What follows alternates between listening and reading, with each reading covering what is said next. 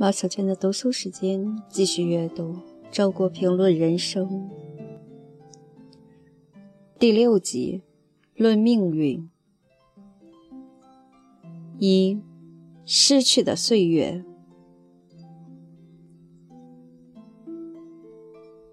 一上大学时，常常当我在灯下聚精会神读书时，灯突然灭了。这是全宿舍同学针对我一致做出的决议：遵守校规，按时熄灯。我多么恨那只拉开关的手！咔嚓一声，又从我的生命线上割走了一天。怔怔地坐在黑暗里，凝望着月色朦胧的窗外，我委屈得泪眼汪汪。年龄愈大，光阴流逝愈快，但我好像愈麻木了。一天又一天，日子无声无息地消失，就像水滴消失于大海。蓦然回首，我在世上活了一万多个昼夜，他们都已经不知去向。子在川上曰：“逝者如斯夫，不舍昼夜。”其实，光阴何尝是这样一条河，可以让我们伫立其上？河水从身边流过，而我却依然故我。时间不是某种从我身边流过的东西，而就是我的生命。弃我而去的不是日历上的一个个日子，而是我生命中的岁月。甚至也不仅仅是我的岁月，而就是我自己。我不但找不回逝去的年华，而且也找不回从前的我了。当我回想很久以前的我，譬如说，回想大学宿舍里那个泪眼汪汪的我的时候，在我眼前出现的总是一个孤儿的影子，他被无情地遗弃在过去的岁月里了。他孑然一身，举目无亲，徒劳地盼望回到活人的世界上来，而事实上却不可阻挡地被过去的岁月带往更远的远方。我伸出手去，但是我无法触及它，并把它领回。我大声呼唤，但是我的声音到达不了他的耳中。我不得不承认，这是一种死亡。从前的我已经成为一个死者。我对他的怀念与对一个死者的怀念有着相同的性质。二，自古以来，不知多少人问过。时间是什么？它在哪里？人们在时间中追问和苦思，得不到回答，又被时间永远地带走了。时间在哪里？被时间带走的人在哪里？为了度量时间，我们的祖先发明了日历，于是人类有历史，个人有年龄。年龄代表一个人从出生到现在所拥有的时间。真的拥有吗？他们在哪里？总是这样，因为失去童年，我们才知道自己长大；因为失去岁月，我们才知道自己活着；因为失去，我们才知道时间。我们把已经失去的称作过去，尚未得到的称作未来，停留在手上的称作现在。但时间何尝停留？现在转瞬成为过去，我们究竟有什么？多少个深夜，我守在灯下，不甘心一天就此结束。然而，即使我通宵不眠，一天还是结束了。我们没有任何办法能留住时间，我们永远不能占有时间，时间却掌握着我们的命运，在他宽大无边的手掌里。我们短暂的一生同时呈现，无所谓过去、现在、未来，我们的生和死、幸福和灾祸早已记录在案。可是，既然过去不复存在，现在稍纵即逝，未来尚不存在，世上真有时间吗？这个操世间一切生灵生杀之权的隐身者究竟是谁？我想象自己是草地上的一座雕像，目睹一代又一代孩子嬉闹着从远处走来，渐渐长大，在我身旁谈情说爱、寻欢作乐，又慢慢衰老，蹒跚着向远处走去。我在他们中间认出了我自己的身影，他走着和大家一样的路程。我焦急地朝他瞪眼，示意他停下来，但他毫不理会。现在他已经越过我，继续向前走去了。我悲哀地看着他无可挽救地走向衰老和死亡。三，许多年以后，我回到我出生的那个城市，一位小学时的老同学陪伴我穿越面貌依旧的老街。他突然指着坐在街沿屋门口的一个丑女人，悄悄告诉我：“她就是我们的同班同学某某。”我赶紧转过脸去，不敢相信我昔日心目中的偶像竟是这般模样。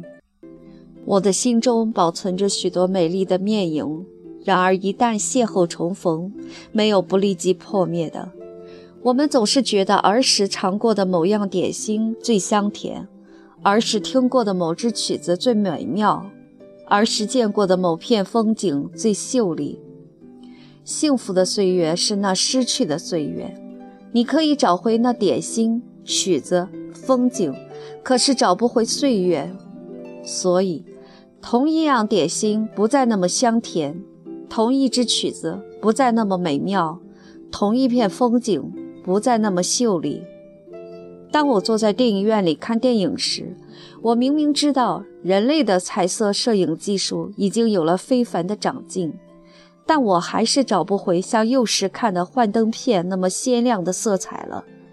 失去的岁月便如同那些幻灯片一样，在记忆中闪烁着永远不可企及的幸福的光华。每次回母校，我都要久久徘徊在我过去住的那间宿舍的窗外，窗前仍是那株木槿，隔了这么些年，居然既没有死去，也没有长大。我很想进屋去看看从前那个我是否还在那里。从那时到现在，我到过许多地方，有过许多遭遇，可是这一切会不会是幻觉呢？也许我仍然是那个我，只不过走了一会儿神。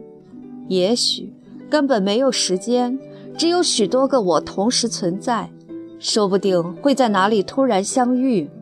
但我终于没有进屋，因为我知道我的宿舍也被陌生人占据，他们会把我看作入侵者，尽管在我眼中，他们才是我的神圣的青春岁月的入侵者。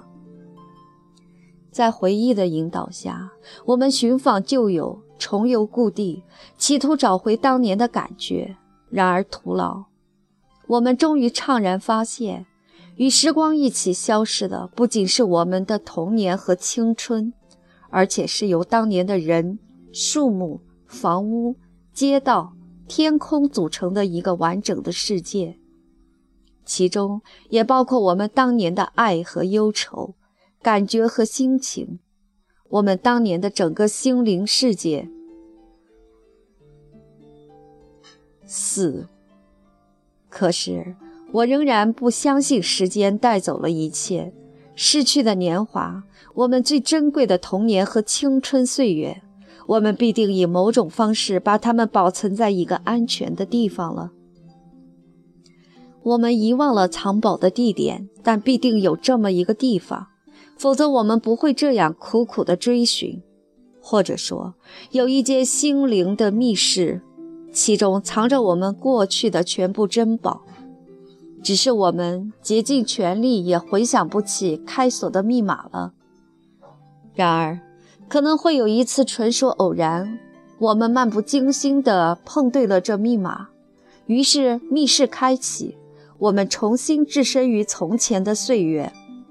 当普鲁斯特的主人公口含一块泡过茶水的马德莱娜小点心，突然感觉到一种奇特的快感和震颤的时候，便是碰对了密码。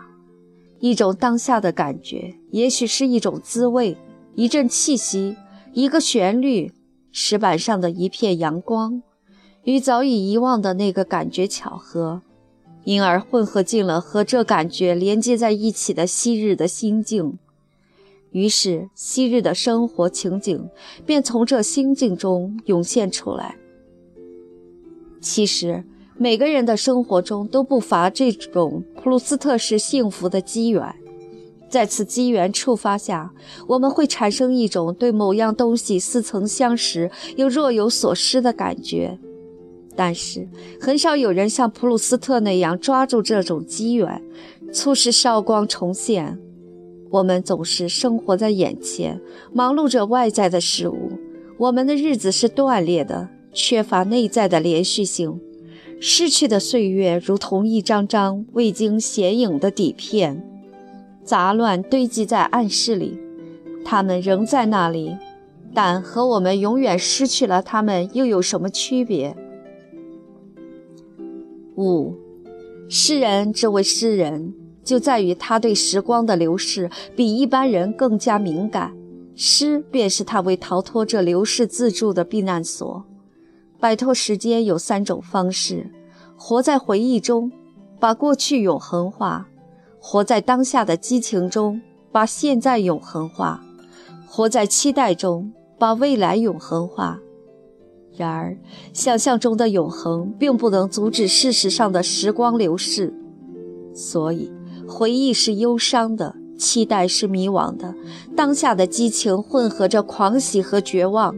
难怪一个最乐观的诗人也如此喊道：“时针指示着瞬息，但什么能指示永恒呢？”诗人承担着悲壮的使命，把瞬间变成永恒，在时间之中摆脱时间。谁能生活在时间之外，真正拥有永恒呢？孩子和上帝。孩子不在乎时光流逝，在孩子眼里，岁月是无穷无尽的。童年之所以令人怀念，是因为我们在童年曾经一度拥有永恒。可是，孩子会长大，我们终将失去童年。我们的童年是在我们明白自己必将死去的那一天结束的。自从失去了童年，我们也就失去了永恒。从那以后，我所知道的唯一的永恒，便是我死后时间的无限绵延，我的永恒的不存在。还有上帝呢？我多么愿意和圣奥古斯丁一起歌颂上帝！你的岁月无往无来，永是现在。我们的昨天和明天都在你的今天之中过去和到来。我多么希望世上真有一面永恒的镜子，其中映照着被时间劫走的我的一切珍宝，包括我的生命。可是，我知道，上帝也只是诗人的一个避难所。在很小的时候，我就自己偷偷写起了日记。一开始的日记极幼稚，只是写写今天吃了什么好东西之类。我仿佛本能地意识到那好滋味容易消逝，于是想用文字把它留住。年岁渐大，我用文字留住了许多好滋味：爱、友谊、孤独、欢乐、痛苦。在青年时代的一次劫难中，我烧掉了全部日记。后来我才知道此举的严重性。为我的过去岁月的真正死亡痛哭不止，但是写作的习惯延续下来了。我不断把自己最好的部分转移到我的文字中去，到最后，罗马不再罗马了。我借此逃脱了时光的流逝，仍是想象中的。可是，在一个已经失去童年而又不相信上帝的人，此外还能怎样呢？